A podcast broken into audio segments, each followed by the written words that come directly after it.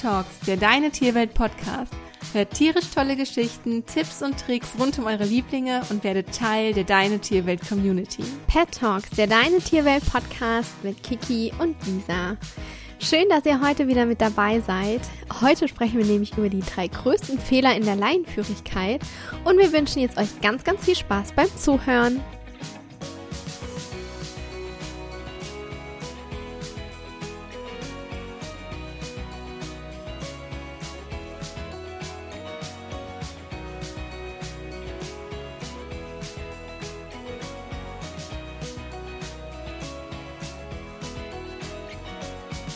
Ja, herzlich willkommen zu einer neuen spannenden Folge.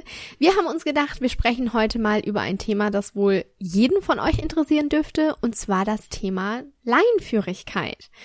Jeder kennt es, dass unser Hund uns auf dem Spaziergang von mhm. Grasbüschel zu Grasbüschel zieht und daran irgendwie gern schnuppern möchte. Und ähm, ja, vielleicht denkt ihr auch irgendwie, ach, wir haben schon sämtliches Training durchlaufen, doch irgendwie hat bisher nichts wirklich geholfen. Und ja, manchmal bringt es einen zur Verzweiflung, oder Kiki?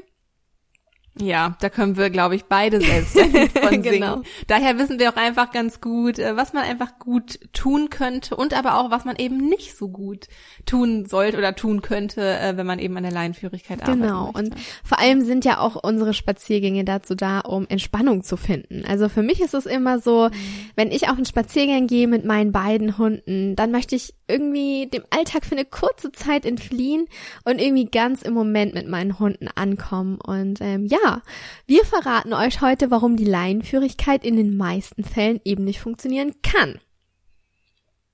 Mhm. Aber bevor wir auf die Fehler in der Laienführigkeit eingehen, möchten wir zunächst einmal, das ist uns immer ganz, ganz wichtig, ein Verständnis dafür schaffen, warum der Hund überhaupt an der Leine zieht. Und zwar ist der häufigste Grund der, schlicht und einfach, weil wir ihn lassen. Ja und er eben nicht weiß, was er stattdessen tun soll oder gar nicht überhaupt weiß, was denn von ihm erwartet wird, welches Verhalten, wie überhaupt es richtig funktioniert, auch an der Leine zu laufen. Sprich, unser Hund kennt keine für ihn bessere Alternative. Klingt eigentlich ganz ja. simpel, ist es auch, finde ich. Ist es eigentlich auch. Wenn wir darüber nachdenken, wird uns schnell klar, dass wir meist nämlich immer nur wissen, was unser Hund nicht tun soll. Nämlich er soll nicht an der Leine ziehen. Ja, und richten unseren Fokus immer dann und unsere Konzentration und Aufmerksamkeit immer auf das Negative, auf das, was der Hund eben nicht tun soll. Was er aber stattdessen tun soll, und zwar ganz konkret, darüber sind wir uns meist selbst gar nicht so drüber im Klaren. Mhm. Und äh, damit sind wir auch schon beim ersten Fehler. Auf der Grundlage unseres Wissens, dass der Hund nicht an der Leine ziehen soll, können wir kein Training aufbauen. Und da sind wir auch eben halt bei diesem ersten Punkt, ähm, ja, der, der größten Fehler in der Leinenführigkeit. Das bedeutet, wir müssen uns Gedanken darüber machen und uns überlegen, was wir denn stattdessen wollen, was wir uns überhaupt von unserem Hund erwarten, was wir von unserem Hund erwarten. Was soll unser Hund statt des Ziehens an der Leine stattdessen zeigen? Und daher benötigen wir auch eine genaue Zieldefinition. Um herauszufinden, was wir genau wollen, müssen wir uns erstmal vorstellen, wie unsere perfekt, in Anführungsstrichen perfekte mhm. Leinenführigkeit, der ein oder andere Fehler kann sich natürlich auch hier immer mal einschleichen, ähm, aber gehen wir jetzt einfach mal in unserer Vorstellung von der perfekten Leinenführigkeit aus, äh, vor unserem inneren Auge aussieht. Haben wir nämlich einen groben Plan, wie die Leinenführigkeit für uns aussehen soll, ähm, helfen uns die vier W-Fragen zu einer ganz genauen Zieldefinition. Und definiere am besten diese vier W-Fragen genau wie möglich. Weil nur wenn wir so genau wie möglich unser Ziel definieren, wissen wir auch selber, was wir wollen. Und nur wenn wir genau wissen, was wir wollen, können wir zum richtigen Zeitpunkt unseren Hund verstärken, ähm, zum Beispiel verbal oder mit Leckerlis, mit einer externen Belohnung und so weiter, oder ihn gegebenenfalls korrigieren. Nur zum Verständnis, also eine Korrektur ist jetzt beim ähm, ja, ist jetzt nichts Tierschutzrelevantes, was wir hier meinen, genau. sondern wäre in dem Thema Leinenführigkeit zum Beispiel, dass man stehen bleibt. Das ist auch schon eine Korrektur. So, und unser Hund lernt dadurch, dass wenn er zieht, er nicht vorankommt und somit keinen Erfolg mit dem Ziehen hat. Somit wird er auch nicht, ja, zum Beispiel an die gut riechende Wiese irgendwie kommen, an die Stelle, wo er halt gerne hin möchte, wenn er weiterziehen sollte. Diese erreicht er eben nur, durch eine lockere Leine. Und dadurch lernt der Hund für sich selbst, was sich für ihn lohnt, nämlich die lockere Leine, weil er eben vorankommt, und was sich nicht für ihn lohnt, nämlich die gespannte Leine, weil wir stehen bleiben. Perfekt zusammengefasst. Dazu später aber noch, genau. Dankeschön, Lisi. Also noch einmal kurz zurück zur Zieldefinition und den 4W-Fragen, damit wir hier einfach mal die Grundlage schaffen. Ähm, die 4W-Fragen sind was, also äh, was soll mein Hund zeigen? Wir geben jetzt einfach mal die passende Antwort darauf, so wie wir jetzt die 4W-Fragen für uns definieren würden. Was soll mein Hund zeigen? Er soll in allen Situationen locker und entspannt auf meiner rechten oder linken Seite laufen. Dabei hängt die Leine und der Karabine, Karabiner der Leine locker durch. Einige wollen vielleicht nur die linke Seite oder nur die rechte Seite. Einigen Leuten ist es egal. Hier ist es ganz wichtig, dass ihr das vorher für euch einfach festlegt, damit der Hund nicht mal korrigiert wird für die rechte Seite und mal für die linke Seite, weil es so von unserer Stimmung abhängig ist, auf welcher Seite wir den Hund genau. gerade gerne hätten, äh, weil das muss schon irgendwie eindeutig für ihn sein. Ähm, ich habe damals Nala immer auf meiner linken Seite laufen lassen. Zumindest während des Leinenführigkeitstrainings. Später irgendwann war das gar nicht mehr so wichtig für mich, aber während des Trainings habe ich mich zum Beispiel mal für die linke ja. Seite entschieden. Ja, es ist komisch, bei mir war so. das auch so. Ähm, meine Hunde auch mhm. links.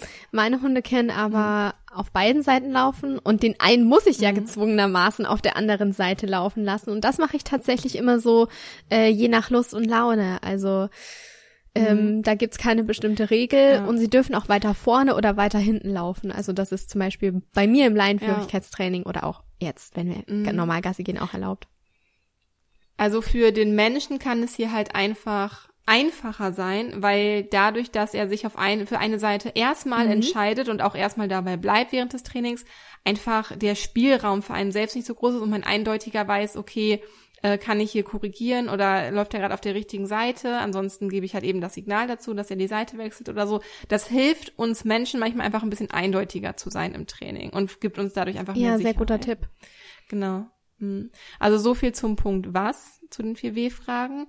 Dann wo. Also wo soll mein Hund das Verhalten zeigen? Unsere Antwort darauf wäre überall dort, wo er an der Leine und am Halsband angeklickt ist.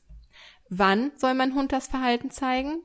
Wann immer er am Halsband und an der Leine geführt wird. So, also immer wenn, ja, wenn wir uns halt mit der Leine bewegen. Und wie lange ist die vierte Frage. Wie lange soll mein Hund das Verhalten zeigen? So lange, bis ich ihn ans Geschirr klicke oder er wieder frei laufen darf. Ja, also eine Zieldefinition hilft uns, unser Ziel umzusetzen und zu erreichen, denn nun wissen wir, wenn wir diese, ja, die vier W-Fragen beantwortet haben, äh, wissen wir, dass unser, was unser Hund stattdessen tun soll, statt eine Leine zu ziehen, haben eine alternative Aufgabe gefunden und können mit dem Training beginnen. Ja, Training ist auch schon das richtige Stichwort, denn äh, hier sind wir tatsächlich schon beim zweiten größten Fehler in der Laienführigkeit. Äh, wir können das total verstehen und natürlich sind wir nach unserer Zieldefinition mega motiviert und wollen gleich loslegen und mit dem Training starten. Also so ging es auch mir damals. Aber ähm, damit das Ganze auch Hand und Fuß hat und dass wir tatsächlich auch an unserem Ziel tatsächlich irgendwann ankommen, ist es erstmal so in kleinen Schritten zu starten. Ähm, wir bestätigen zum Beispiel der Hund, wenn er an lockerer Leine geht und bleiben stehen, wenn er zieht, damit er sich von selbst korrigieren kann, von selbst die Leine entspannt, ähm, er sie von selbst wieder lockert und dann eben weiterzugehen. Das Problem ist nur, wenn wir das auf unserem gesamten Spaziergang durchziehen wollen, also zwischen, ja, die meisten Spaziergänge dauern zwischen 30 und 60 Minuten lang, dann ähm, zieht man das nicht lange durch. Ich spreche da aus eigener Erfahrung. Ja. Und ähm, ihr könnt das gerne mal ausprobieren, aber für die meisten wird das der Spaziergang mit dieser Trainingstechnik, also das wird der erste und der letzte Spaziergang gewesen sein, weil es nicht machbar ist. Also sind wir mal ehrlich, wir haben nicht diese Geduld, ständig stehen zu bleiben. Wir brauchen dann nämlich für 30 Minuten anderthalb Stunden oder zwei. Und man hat ja auch noch was anderes am Tag vor. Und man geht ja zwischen zwei und dreimal am Tag mit dem Hund raus, ne? Und ähm, ja, wie gesagt, wir haben nicht die Geduld, ständig stehen zu bleiben und unserem Hund eben zu verklickern, dass das Ziehen an der Leine für ihn nicht lohnt. Und daher machen wir in unserem Training einen Unterschied, und zwar zwischen Training und Alltag. Training bedeutet, wie Kiki auch gerade schon in der ähm, Zieldefinition gesagt hat, der Hund ist am Halsband und an der Leine angeklickt, also mit der Leine am Halsband. Und hier bedeutet es, wenn wir trainieren, dann wird der Hund für eine lockere Leine gelobt und wir schaffen Zustände, in der der Hund die lockere Leine schaffen kann. Wir korrigieren ihn aber auch immer, wenn die Leine gespannt ist, also wenn sich der Karabiner schon hebt, also zwar frühzeitig und das im Training immer. Der Alltag wiederum bedeutet, dass ich den Hund entweder an einer anderen Leine führe, an einer Schleppleine oder an einem Geschirr und nicht am Halsband wie im Training.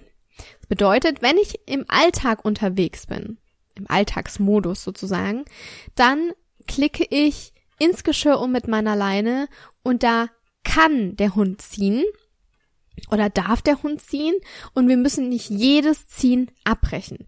Der Grund hierfür ist, Hunde lernen kontextabhängig und der Hund kann unterscheiden, was Trainingsmodus und was ähm, Alltagsmodus ist. Unser Hund kann tatsächlich lernen, wenn er am Halsband angeklickt ist, dass wir im Trainingsmodus sind und wenn er am Geschirr angeklickt ist, dass wir uns im Alltagsmodus befinden, wo nicht jedes Ziehen des Hundes abgebrochen werden muss. Wir dürfen es abbrechen, das darf, darf der Hundehalter natürlich selbst entscheiden. Aber wir müssen jetzt nicht so krass auf die lockere Leine achten wie im Trainingsmodus. Und das hat den, ein, also das hat den Vorteil, dass wir es kommen immer Situationen, wo wir die lockere Leine, den Zustand der lockeren Leine nicht schaffen können. Zum Beispiel eine Hundebegegnung oder ein Spaziergänger oder wir laufen mit unserem Hund äh, durch einen Park und da ist es so aufregend und spannend, dass der Hund mit was anderem beschäftigt ist, an, als auf die lockere Leine zu achten. Und oder man ist vielleicht auch selbst ja. einfach mal nicht fit oder hat schlechten Tag oder Kopfschmerzen oder ja. Zeitdruck oder so und man kann es einfach nicht durchhalten. Das ist, da sollte man auch irgendwie nicht so mit falschem genau. Ehrgeiz irgendwie dran gehen, finde ich, weil man sich, man steht sich selber damit irgendwie nur im Weg. Also dafür ist diese alternative Methode quasi, äh, oder einfach, dass wir zwei verschiedene Modi mhm. haben, in denen wir üben können, ja eigentlich mega gut geeignet. Und das sollte man sich auch wirklich zunutze machen, um sich einfach nicht selbst so schwer zu absolut, machen. Absolut, absolut. Und mhm. ähm, ein weiterer Tipp ist einfach, dass wir zu Anfang, wenn wir mit dem Training beginnen, dass wir wirklich achten, in reizarmen Umgebungen zu trainieren. Tatsächlich in der Wohnung anfangen. Ne? Mich äh, schauen dann die Kunden immer an und sagen, mhm. was in der Wohnung? Natürlich ist der Hund alleinführig. Ja, das ist ja auch gut, weil da können wir den Zustand der lockeren Leine schaffen. Wir müssen ja dem Hund erstmal klar machen, dass genau das das ist, was wir uns wünschen. Ne? Also das ist genau das alternative Verhalten. Er soll ja locker an der Leine laufen und den Zustand kriegen wir vielleicht eben nur in der Wohnung hin und dann ist es halt so, dass du eine Woche lang nur in der Wohnung trainierst, damit der Hund versteht, ah, okay, immer wenn die Leine locker ist, dann ist Party, dann kriege ich ein Lob oder dann machen wir wirklich was Spannendes. Also das ist wirklich ähm, genau das. Wie gesagt, entweder in der Wohnung oder vor der Türe oder auf einer Wiese, wenn wirklich nichts um euch herum ist und ihr wirklich mit euren Hunden alleine seid. Ähm, das sind reizarme Umgebungen. Und da schaffen wir den Zustand der lockeren Leine und machen unserem Hund klar, das lohnt sich für dich. Der Hund muss ja natürlich erstmal die Chance haben, diesen Zustand schaffen zu können. Und das schafft er natürlich nur in Umgebungen, die reizarm sind. Ähm, ich würde euch auch empfehlen, am Anfang des Trainings, vor allem wenn ihr draußen trainiert, erstmal eine längere Leine zu benutzen. Wenn wir mit einer Meterleine trainieren, natürlich ist der Hund schnell am Ende dieser Leine angelangt. Und das heißt, wir sind nur damit beschäftigt, stehen zu bleiben, den Hund zu korrigieren, ähm, wieder anzugehen, dann rennt der Hund wieder in die Leine rein. Nimmt wirklich eine zwei, zweieinhalb ähm, Meterleine um einfach es für euch und für euren Hund einfacher zu machen. Auf eine kurze Leine könnt ihr immer noch mhm. umsteigen, aber mit einer längeren Leine trainiert es sich am Anfang besser. Und ähm, genau, wo war ich stehen geblieben? Um eben so ähm, die Reize gering zu halten, so kann sich der Hund auf die Leine konzentrieren und ähm, kann sich auf euch konzentrieren und deshalb erstmal in reizarmen Umgebungen anfangen. Ähm, Natürlich habe ich schon gesagt, es gibt immer Situationen ähm, auf dem Spaziergang, wo wir Training, den Trainingszustand nicht durchhalten können, weil der Hund sich einfach nicht auf die lockere Leine konzentrieren kann. Und genau in solchen Situationen klicken, klicken wir dann um in den Alltagsmodus und hier hilft es uns einfach, Management zu betreiben. Es ist auch, sobald ähm, eine Trainingssituation für den Hund zu schwierig ist aufgrund der Reize, immer gleich in den Alltagsmodus umklicken. Entweder eine andere Leine oder ins Geschirr. Und hier darf der Hund ziehen, beziehungsweise ist es nicht schlimm, wenn man nicht jedes Ziehen abbricht. Also ja, es ist einfach nicht so schlimm, wie wenn der Hund im Trainingsmodus wäre. Das bedeutet, dass wir von nun an bei dem Training, äh, bei dem Leinführigkeitstraining, mit Halsband und Geschirr oder mit Halsband und zwei verschiedenen Leinen vor die Türe gehen und einfach so den Zustand von Training schaffen können, aber auch den Zustand von Alltag. Und wie gesagt, der Hund weiß definitiv, dass es diese zwei ähm, Modi gibt und ähm, weil es eben Kontext, weil ein Hund eben kontextabhängig lernt und eben ein Geschirr und ein Halsband zwei verschiedene Sachen sind. Und deshalb haben wir uns das zunutze gemacht in unserem Leinführigkeitstraining. Und das hat uns eben vor allem auch den, es hat, ja, wie soll ich sagen, ähm, wir haben nicht mehr so viel Stress dadurch erfahren, weil ich wusste, wenn ich jetzt auch keine Lust habe zu trainieren, dann klicke ich einfach in den Alltagsmodus rein und dann ist es nicht schlimm, wenn mein Hund zieht. Das hat mir total den Druck genommen. Mm. Und ähm, ja, genau. Ja, es ist auch einfach, ja, das erfolgsversprechendste und sinnvollste, was man dahingehend irgendwie machen kann. Vor allem, weil die Leinenführigkeit, du hast gerade schon gesagt, so zwei, dreimal am Tag ist man mit seinem Hund unterwegs, wäre schon sinnvoll, dass die sitzt, damit man halt auch einfach entspannt den Spaziergang erleben kann und einfach mit diesen beiden Modi ähm, tut man sich da echt einen großen genau. Gefallen mit, wenn man so trainiert. Ja, natürlich muss man das auch nicht für immer machen in diesen beiden Modi trainieren. Irgendwann geht natürlich äh, Training in Alltag über und wir brauchen halt den Trainingsmodus nicht, weil einfach ja, weil das einfach in den Alltag übergegangen ist. Ähm, aber ja, wir werden die Situation quasi immer schwieriger werden lassen und irgendwann geht ihr quasi nur noch am Halsband und der Leine spazieren, ganz normal. Genau. Ich habe auch seit Jahren, seit Jahren nicht mehr die Leinenführigkeit ähm, trainiert. Einfach, also vielleicht macht man mal so eine bei mhm. Fußübung oder so als zu Auslastungszwecken. Aber wenn das sitzt und wenn man fleißig geübt hat und wirklich konstant in seinen Handlungen war und die Tipps beherzigt hat, so die wir jetzt genannt haben, denn genau so haben wir es eben selbst trainiert, dann läuft das. Ja. Ja, dann läuft das. Ja, und ein kleiner Teil fehlt aber noch und das ist auch die häufigste Ursache, warum das Training beziehungsweise die Leinführigkeit nicht funktionieren kann.